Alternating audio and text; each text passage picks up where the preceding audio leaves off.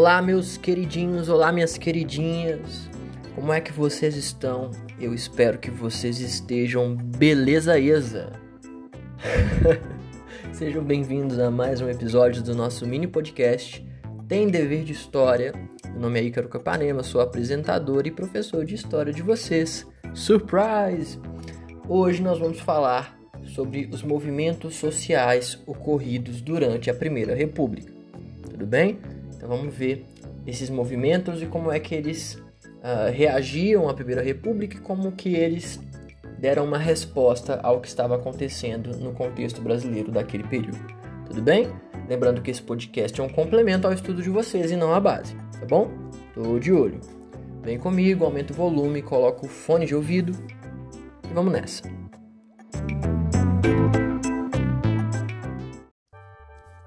Então vamos nessa, pessoal. Esses movimentos sociais ocorridos durante a Primeira República, como eu disse para vocês, ou eles são uma resposta ao contexto, né, a todas aquelas questões que a gente falou no último podcast a respeito principalmente da República do Café com Leite, ou são uma consequência, né, um desdobramento daquele contexto. Tudo bem? Nós vamos aqui dividir esses movimentos sociais em uh, dois grupos a gente vai falar primeiro sobre os movimentos sociais que aconteceram no âmbito rural e, em um segundo momento, a gente vai falar dos movimentos sociais que acontecem em um âmbito urbano, tá? Nas grandes cidades principalmente. Uh, então vamos começar dos movimentos sociais rurais acontecidos durante a Primeira República, beleza? O primeiro deles é o movimento de Canudos, tá? O movimento de Canudos acontece no sertão baiano entre os anos de 1893 e 1897, tá bom? Liderados pelo beato Antônio Conselheiro, os seguidores do movimento acreditavam em uma vida comunitária, sem propriedade privada e sem impostos.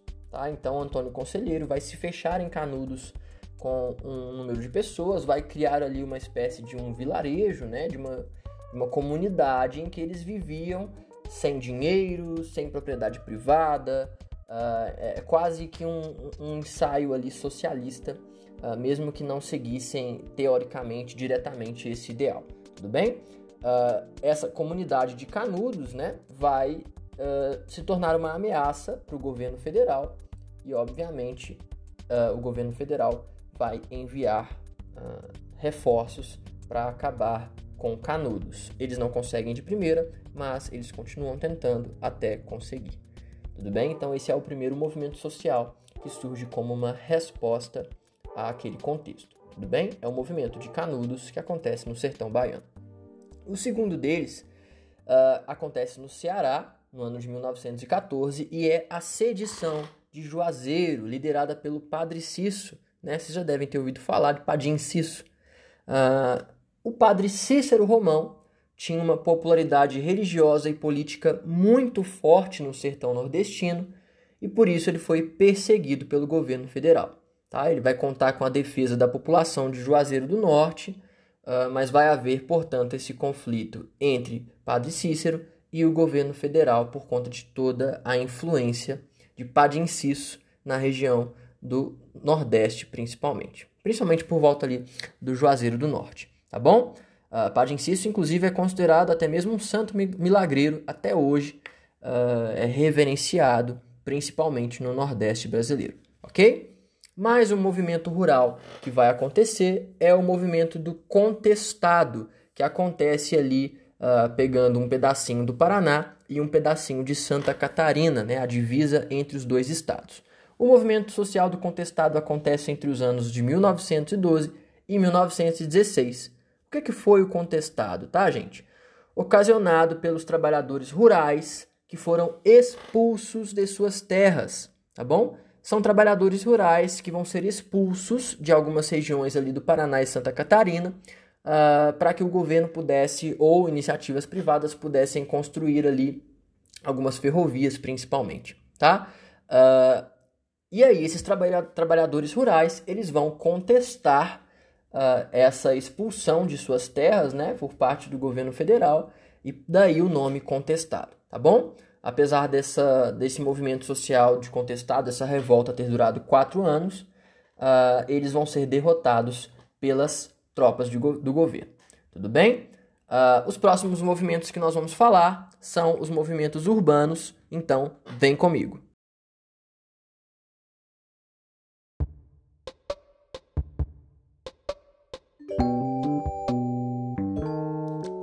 Então agora a gente pode falar sobre alguns movimentos sociais urbanos que aconteceram durante a Primeira República, tá? Uh, eu acho que a gente pode começar falando sobre a revolta da Chibata, que acontece no Rio de Janeiro em 1910. Essa revolta da Chibata, ela foi gerada pelos marinheiros em decorrência dos castigos físicos que sofriam, tá?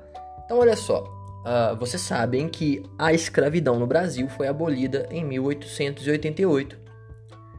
E, apesar disso, a baixa patente de marinheiros que trabalhavam ali no Rio de Janeiro por volta do início do século XX sofriam castigos físicos, principalmente castigos a chibatadas.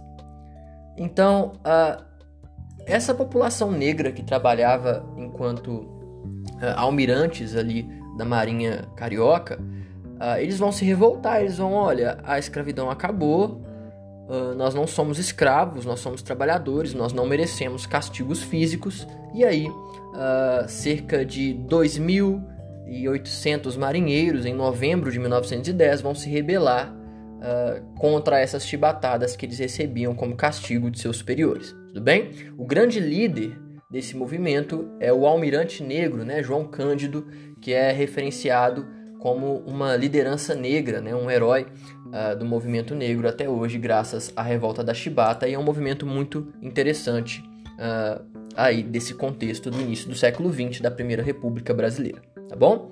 Além da revolta da Chibata, nós temos em 1904, também no Rio de Janeiro, a revolta da vacina, tá? A revolta da vacina foi gerada pelo descontentamento de parte da população com as reformas urbanas que aconteciam no Rio de Janeiro e pela resistência à vacinação, tá? Uma população mais pobre, mais simples, é, que não estava sendo incluída no projeto de Primeira República, né? Que não estava sendo incluída nos processos de modernização do Rio de Janeiro. Essa população que vivia em cortiços, né, que vivia com pouca higiene, com poucas condições de vida, poucas condições humanas de vida, essa população não compreende muito bem a obrigatoriedade da vacinação e aí vai se tornar resistente a ela. Tá? Uh, esse povo vai compreender que a vacinação, né, que, que é, é praticamente uh, importada para o Brasil pelo médico Oswaldo Cruz, uh, que essa imposição da vacinação era algo autoritário demais, eles se revoltam. Tá? A revolta da vacina acontece em 1904. Lembrando que na história nós temos a historicidade dos contextos, dos conceitos, né? E a gente não pode cometer nenhum anacronismo, tudo bem? A revolta da vacina que acontece no início do século XX nem se compara com o negacionismo que infelizmente estamos enfrentando hoje com pessoas que são anti-vacina, né? Uh, infelizmente. Então, não comparem, porque é outro contexto histórico, são outros conceitos, etc. Então, falamos da revolta da Chibata, falamos da revolta da vacina, podemos falar agora sobre o movimento operário que acontece em São Paulo no ano de 1917, tá? Insatisfeitos com as condições de trabalho, os operários paulistas organizaram sindicatos e realizaram diversas greves durante a Primeira República. A mais conhecida uh, dessas greves operárias de São Paulo foi a Greve Geral de 1917 tudo bem? São operários respondendo ali uh, a, a péssima condição de trabalho, péssima condição salarial. Então, é um movimento social urbano que responde às condições ali daquele contexto. Tudo bem? Nós temos o movimento tenentista. Esse movimento acontece no Rio de Janeiro entre 1922 e 1926. E o movimento tenentista surgiu entre os militares que estavam contra a política nacional. Lembrando que a política nacional aí da década de 20 é justamente a política do café com leite. Uh, o movimento tenentista iniciou-se com a rebelião de jovens oficiais do Forte de Copacabana, no Rio de Janeiro. E é bem interessante que o movimento tenentista ele acontece durante quatro anos, né, 1922 e 1926, mas o movimento tenentista ele vai ganhar força novamente lá em 1930, quando acontece justamente a Revolução de 30, que acaba com a Primeira República e coloca Getúlio Vargas no poder, mas aí já é assunto para daqui a alguns episódios. Beleza? Além do movimento operário, além do movimento tenentista, nós temos também a famosa Semana de Arte Moderna de 1922, tá? A Semana de Arte Moderna de 22 acontece em São Paulo e seus integrantes defendiam a criação de uma arte genuinamente nacional, tá? Uma arte mais voltada para as questões brasileiras de fato e não uma arte importada da Europa, não uma arte que tente representar a Belle Époque, não uma arte que venha como referência de fora. Eles querem uma arte que seja genuinamente nacional, tá? E como representantes da Semana de Arte Moderna, nós temos Tarsília do Amaral, né, os operários, nós temos ali a Baporu, uh, além de Mário de Andrade, etc. Tudo bem? Uh, e esses são os movimentos sociais urbanos da Primeira República, ok?